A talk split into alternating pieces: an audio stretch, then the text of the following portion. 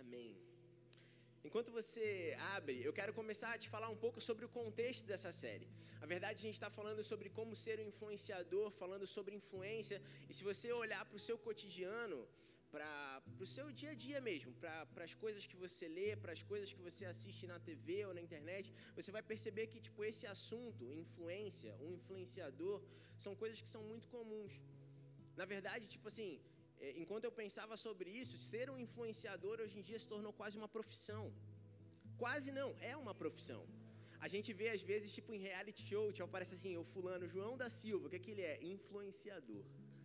Aí você pensa, meu Deus, como assim influenciador? É uma profissão que não aparenta ter um propósito em si mesmo, sabe? Antigamente você era carpinteiro, você usava, trabalhava com madeira e fazia algo, você era vendedor e vendia algo. Agora você é um influenciador e você faz o que? Você influencia. Essa série que a gente vai, tudo isso que a gente vai falar durante esse mês, traz, tem o intuito de trazer para a gente uma, uma perspectiva bíblica sobre influência. Aquilo que a palavra de Deus fala sobre o que é ser influente, o quem é de fato influenciador e qual tipo de influência que a gente deveria ter no mundo, sabe? Quando a gente olha para esse contexto, para essa versão da sociedade do que significa ser um influenciador e do que significa influência, a gente se depara sempre com esse mesmo padrão que eu te falei. O cara que tem muitos seguidores numa rede social, que tem milhares de seguidores, às vezes milhões de seguidores numa rede social, o cara que faz um story ou posta alguma coisa e ele é visto igualmente por milhares de pessoas ou milhões de pessoas. E aí a gente acaba definindo as duas coisas, influenciadores e influência.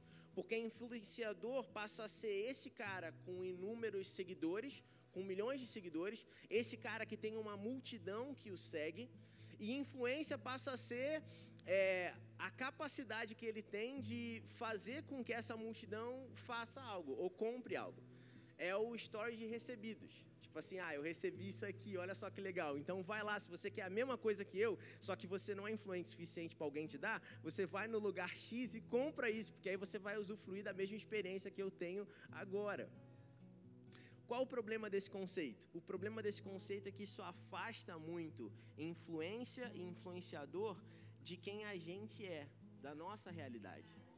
Quando a gente pensa no influenciador, a gente pensa naquele cara lá da rede social. Quando a gente pensa em influência, a gente pensa naquela multidão.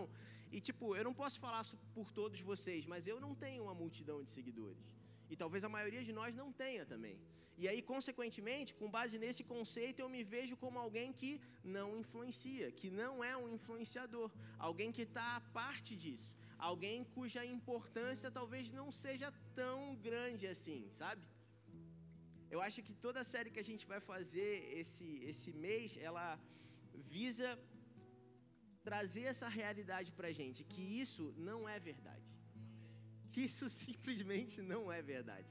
Tem uma coisa muito importante da vida de todo cristão que é aquilo que, como nós somos filhos de Deus, como nós, é, eu anotei aqui, como nós vivemos, nos movemos e existimos em Cristo, como está escrito em Atos 17, 2, 17, 28, como nós tivemos a vida transformada por Cristo, passa a ser uma premissa de Deus definir o contexto no qual nós vivemos, passa a ser uma premissa de Deus dizer a maneira como eu vivo, quais são os meus valores, o que, que é importante, aquilo que não é importante para mim, é uma premissa de Deus dizer o que, que é influência e para que, que ela serve e como eu vou ser um É Deus quem tem que falar isso.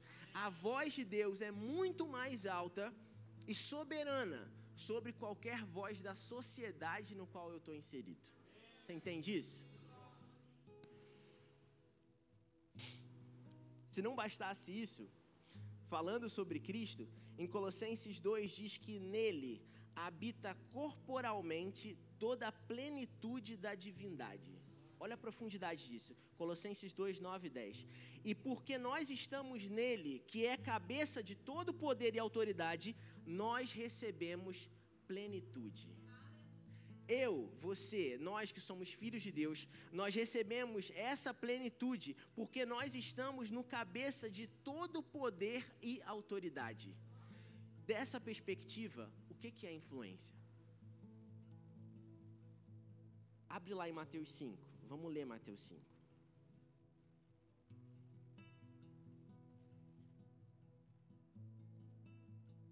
Eu pedi para você abrir, eu mesmo não abri. Em Mateus 5, no versículo 13, diz o seguinte: Vocês são o sal da terra. Mas se o sal perder o seu sabor, como restaurá-lo? Não servirá para nada, exceto para ser jogado fora e pisado pelos homens. Vocês são a luz do mundo, e não se pode esconder uma cidade construída sobre um monte. E também ninguém acende uma candeia e a coloca debaixo de uma vasilha, ao contrário, coloca-a no lugar apropriado, e assim ilumina a todos os que estão na casa. Esse texto ele fala de mim e fala de você. Ele fala de você, que você é sal na terra, que você é luz, que você é uma candeia que colocado no lugar certo ilumina todos os que estão dentro da casa. O que que esse texto diz é que você é chamado para relevância.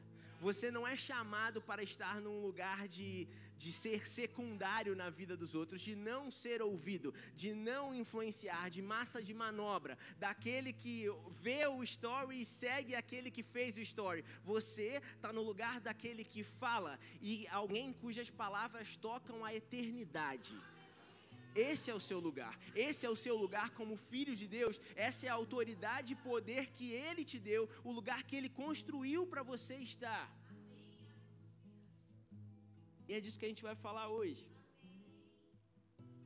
Complementando isso em Romanos 8, abra aí sua Bíblia, Romanos 8.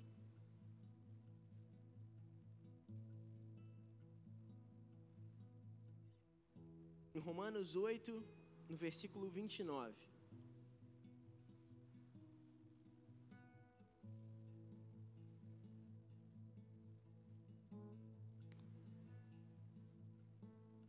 Ou 29 não, perdão, 19. Em Romanos 8, 19 diz que a natureza criada aguarda com grande expectativa que os filhos de Deus sejam revelados. Nós somos sal da terra, luz do mundo, candeia que ilumina as pessoas numa casa. A natureza criada, toda a natureza, aguarda com grande expectativa para que nós, os filhos de Deus, sejamos manifestos, revelados.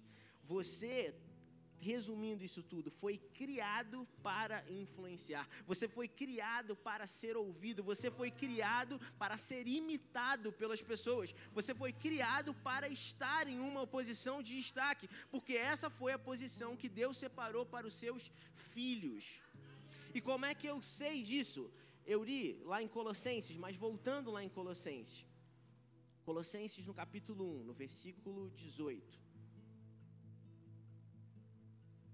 E eu vou passar com você por todos esses textos, porque eu acredito que a fé vem pelo ouvir a palavra de Deus, e é ouvindo a cada um desses textos que você vai se convencer dessa verdade, muito mais do que me ouvindo falar. Em Colossenses 1, no versículo 18, diz que Cristo é a cabeça do corpo que é a igreja, é o princípio e o primogênito dentre os mortos, para que em tudo ele tenha a supremacia. Cristo tem a supremacia de tudo, e ele é o cabeça da igreja. Em 1 Coríntios, no capítulo 12, no versículo 27.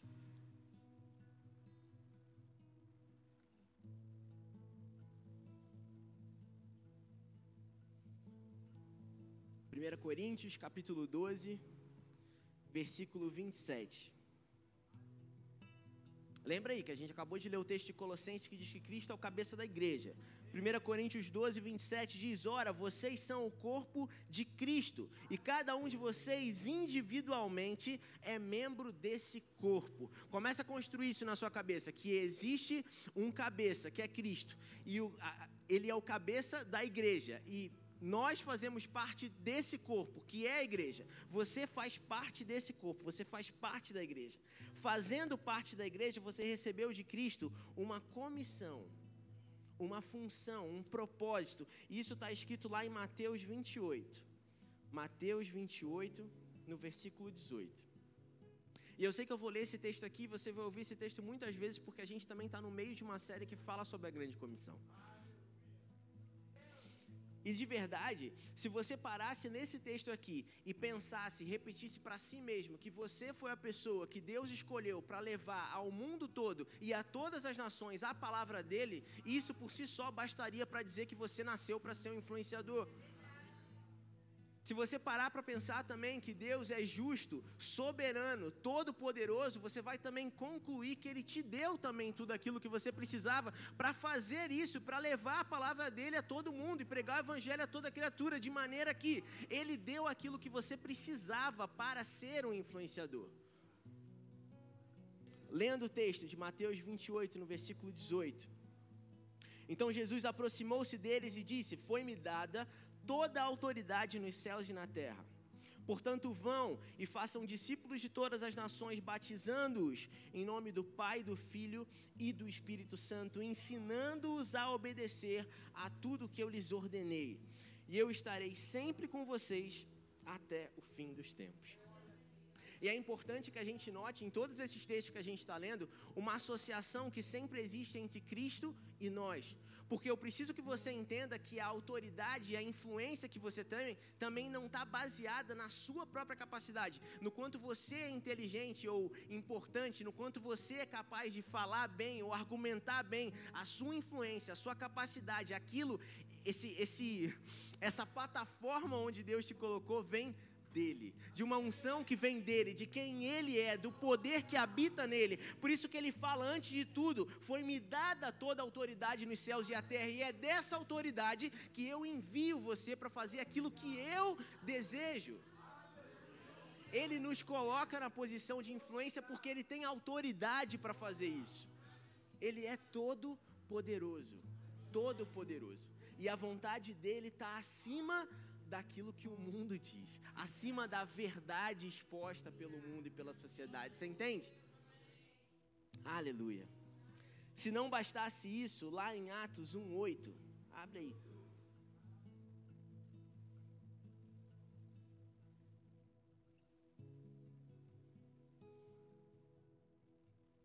Está escrito lá o seguinte: Mas receberão poder, poder, quando receberem o Espírito Santo, quando o Espírito Santo descer sobre vocês, e serão minhas testemunhas em Jerusalém, em toda a Judéia e Samaria e até os confins da terra.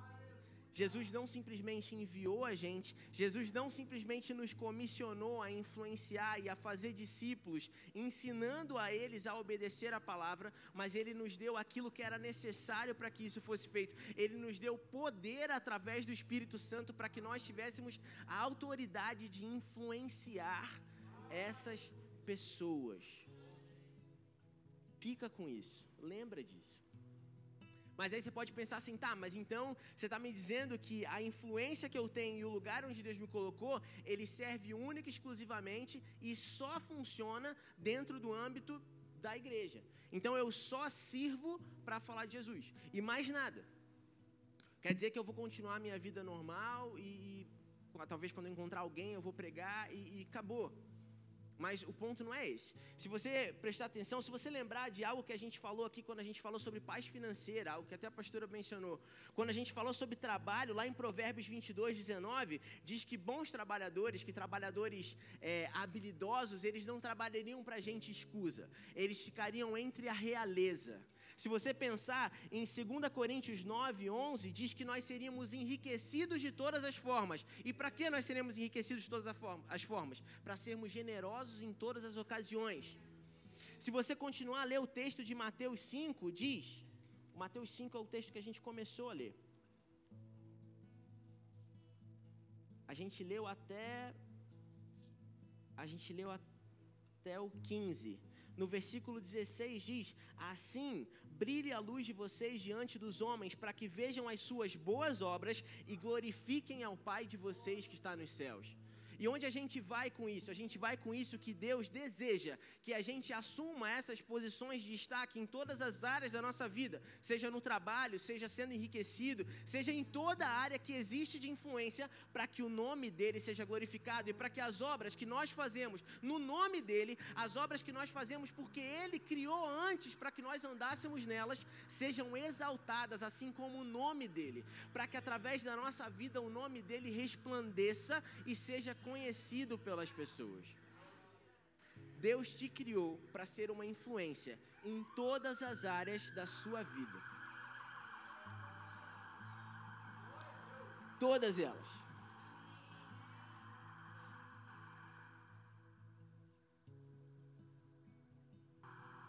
Quero que você abra sua Bíblia agora em 2 Coríntios 5.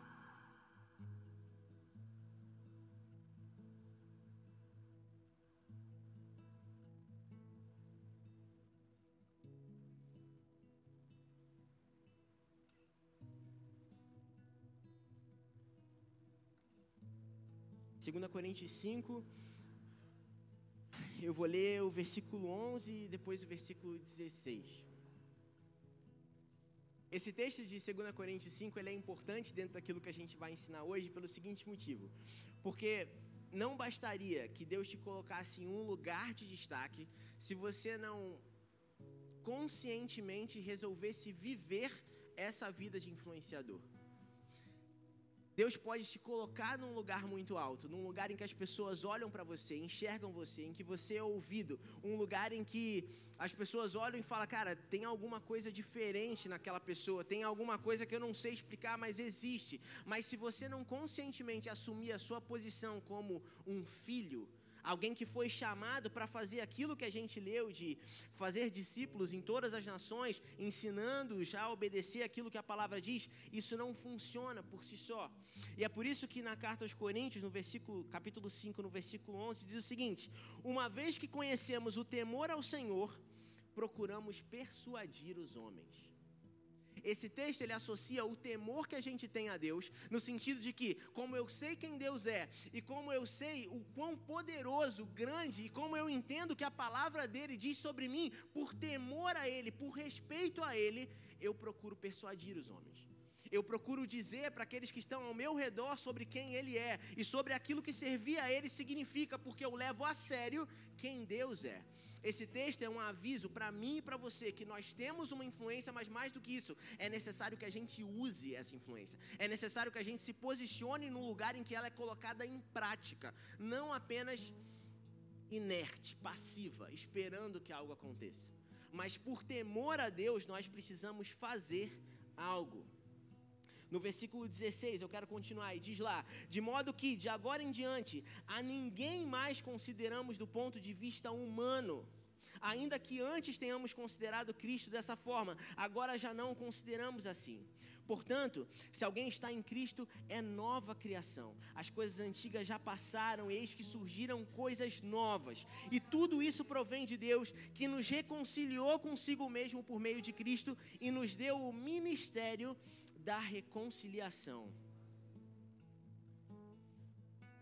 A ninguém mais consideramos do ponto de vista humano.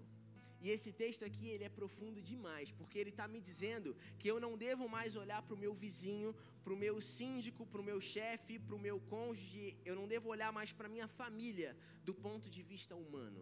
Eu não os vejo mais como simples pessoas que cresceram comigo ou convivem comigo e têm sentimentos como eu e são a gente troca dessa forma somente. Eu não os considero apenas do ponto de vista humano, eu considero que eles são pessoas que se encaixam na missão que Deus me deu para cumprir da minha vida e que é minha responsabilidade através disso ir até elas e levar até elas a verdade que um dia me trouxe da morte para a vida.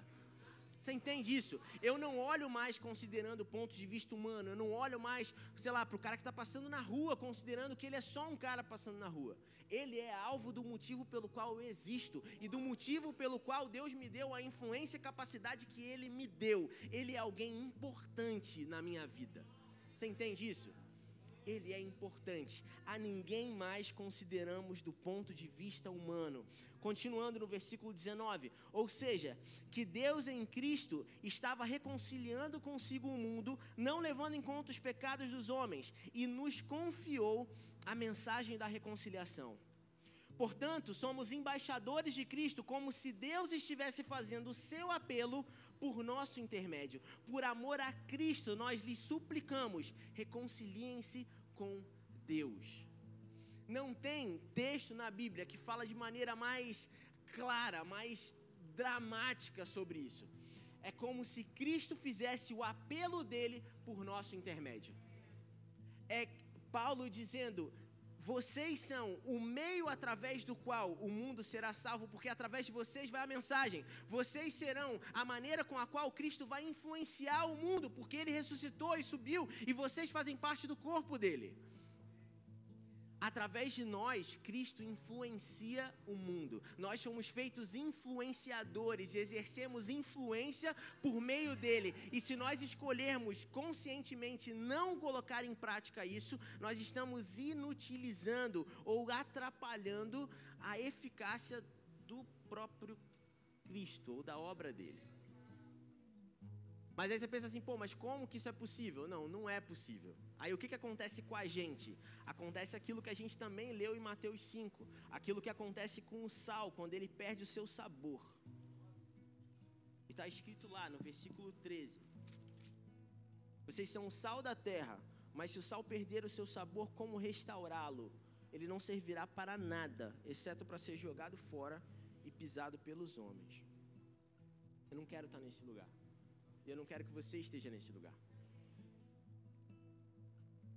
Cristo influencia o mundo por meio de nós. Amém? Abra sua Bíblia agora em João 6.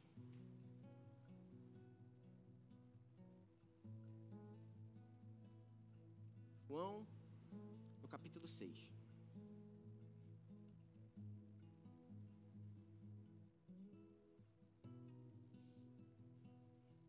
E esse texto de João 6, esse capítulo inteiro, na verdade, que a gente vai ler alguns textinhos do começo até o final, ele serve para responder uma pergunta importante. Porque talvez você pense o seguinte: pô, mas então eu tenho uma influência, eu fui feito através de Cristo influenciador, eu tenho o Espírito Santo, eu tenho coisas que Deus me deu para ser um influenciador, mas cara, no final de tudo, tem alguém que tem 3 milhões de seguidores e vai fazer um story e vai falar uma palavra.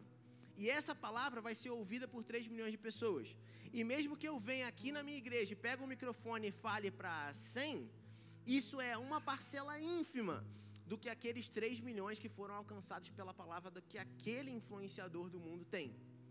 Então, diante desse cenário, é, é fácil se sentir, tipo assim, inadequado, insuficiente. É fácil dizer assim, cara, não tem como comparar uma coisa com a outra. É tipo, são escalas completamente diferentes. Aquilo que eu faço não tem como se comparar aquilo que ele faz. E esse texto de João 6, ele serve para explicar isso.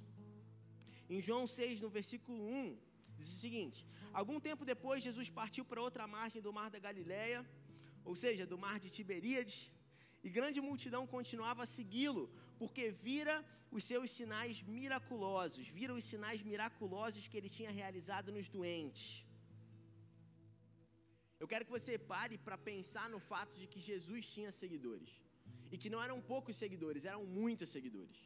Porque eu peguei esse exemplo, esse texto aqui como exemplo, mas existem inúmeros outros textos que falam da multidão que seguia Jesus. Se você lembrar, quando ele começa o sermão, ele tem que entrar dentro do barco porque a multidão era tamanha que ele não conseguia ficar na praia. Então ele se afasta um pouco da margem para que ele pudesse ser ouvido por todos. Sempre houve uma multidão gigante. E na época não tinha rede social, o influencer da hora era ele mesmo. Era ele falando era uma multidão ouvindo o próprio Cristo. E essa multidão aqui estava atrás dele. E aqui diz, inclusive, por que, que a multidão estava atrás dele? Pois viram os sinais miraculosos que ele tinha realizado nos doentes. E é muito fácil a gente chegar à conclusão de que, se a gente for pensar em influência em qualquer âmbito que você possa ter, não existe ninguém que se compare ao próprio Cristo, porque milhares de anos se passaram e a gente está aqui. É o Verbo que se fez carne, e o Verbo que se fez carne habitou entre nós. E Deus que se fez homem e, e, e é a palavra, está aqui influenciando a minha e a sua vida. Então não existe ninguém que se compare a ele. Então, se a gente olhar para a vida dele e aquilo que ele passou, a gente tem, portanto, um bom paralelo e uma boa maneira de aprender com a vida dele sobre influência. Você concorda com isso? Em João 6, ele começa com uma multidão atrás dele. Agora eu quero que você pule lá para o versículo 60. E assim, eu não quero tipo fazer com que manipular o texto para que para te levar para a conclusão que eu quero. Se você quiser ler depois o que acontece no capítulo, tá tudo bem. É a primeira multiplicação dos pães. Jesus anda sobre as águas. Jesus revela que ele é o pão da vida. Vai acontecendo uma coisa atrás da outra, mas é só questão de tempo mesmo. Depois que Jesus revela para aquele povo que ele é o pão da vida e que eles precisavam comer desse pão, ou seja, participar em quem ele era, ou seja, crer em quem ele era, chega no versículo 60 que diz: Ao ouvirem isso, muitos dos seus discípulos disseram: Dura é essa palavra, quem poderá suportá-la? Sabendo em seu íntimo que os seus discípulos estavam se queixando do que ouviram, Jesus lhes disse: Isso os escandaliza? Que acontecerá se vocês virem o filho do homem subir para onde estava antes? O espírito da vida, a carne não produz nada que se aproveite. As palavras que eu lhes disse são espírito e vida. Contudo, há alguns de vocês que não creem. Pois Jesus sabia desde o princípio quais deles não criam e quem o iria trair. E prosseguiu: É por isso que eu lhes disse que ninguém pode vir a mim a não ser que isso lhe seja dado pelo Pai. E aí no versículo 66, que é onde a gente está agora, tem uma coisa chocante sobre essa história, que diz: Daquela hora em diante, muitos dos seus discípulos voltaram atrás e deixaram de segui-lo.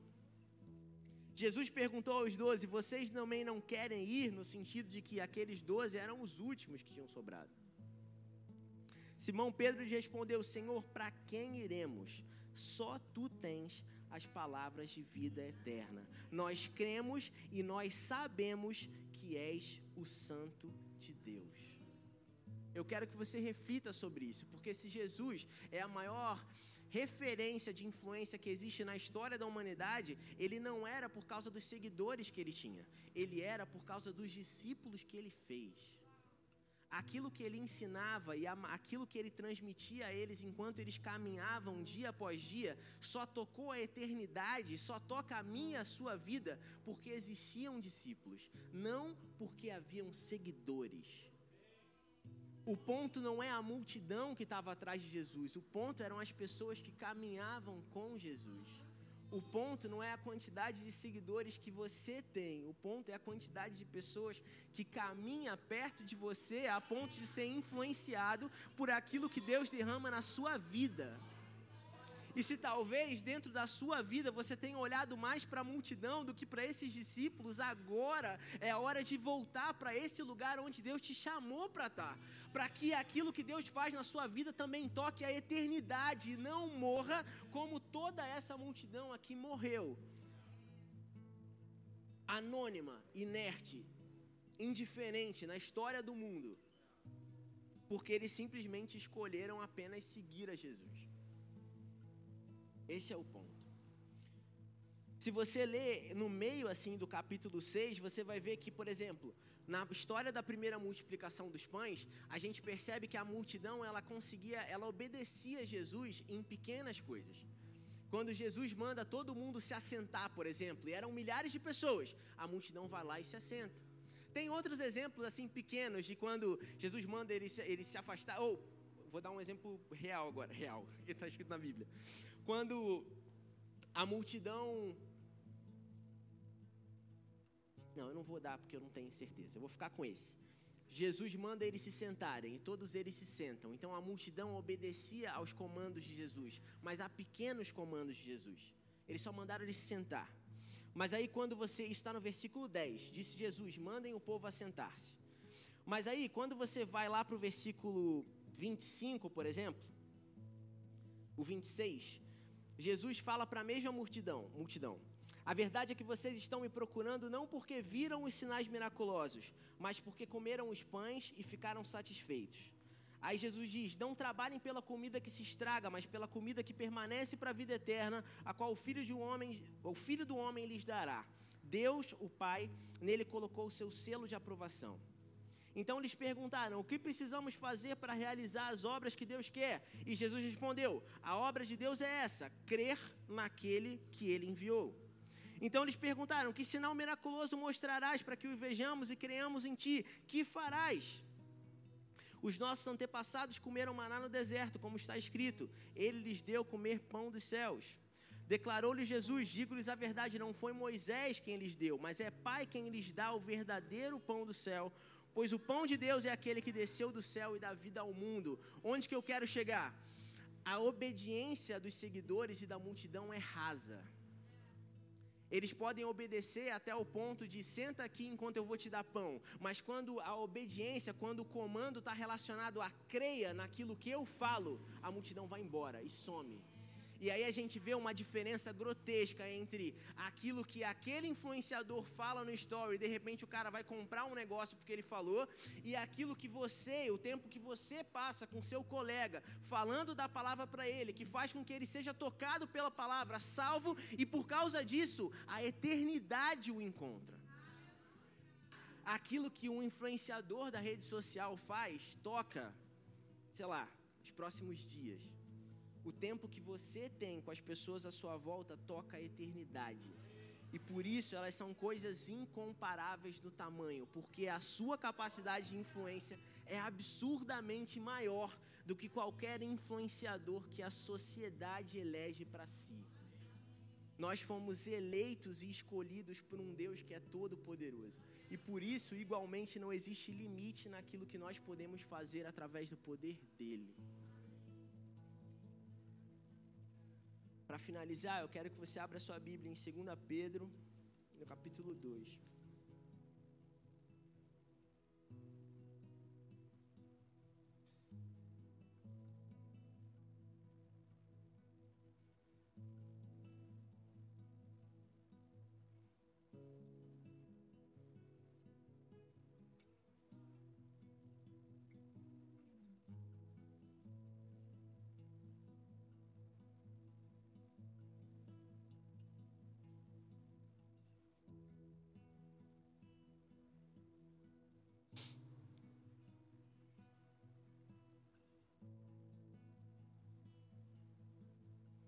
Perdão, não é 2 Pedro, não, é 1 Pedro. 1 Pedro 2, 9. Desculpa, gente.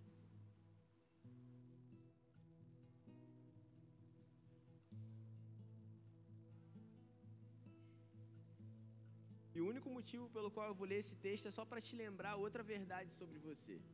Porque se a gente está falando sobre influenciadores e a gente está falando sobre influenciadores que são eleitos por uma popularidade da sociedade, você que foi feito um influenciador pelo próprio Deus, faz sentido que eu te lembre que você, você, foi considerado por Deus como uma geração eleita, um sacerdócio real, uma nação santa, um povo exclusivo de Deus que tem o propósito de anunciar as grandezas daquele que nos chamou das trevas para a sua maravilhosa luz. Você faz parte dessa geração eleita, desse sacerdócio, dessa nação santa. Você foi considerado exclusivo Deus, de Deus. É isso que deveria definir aquilo que nós consideramos por influência. E é isso que Deus tem para te falar.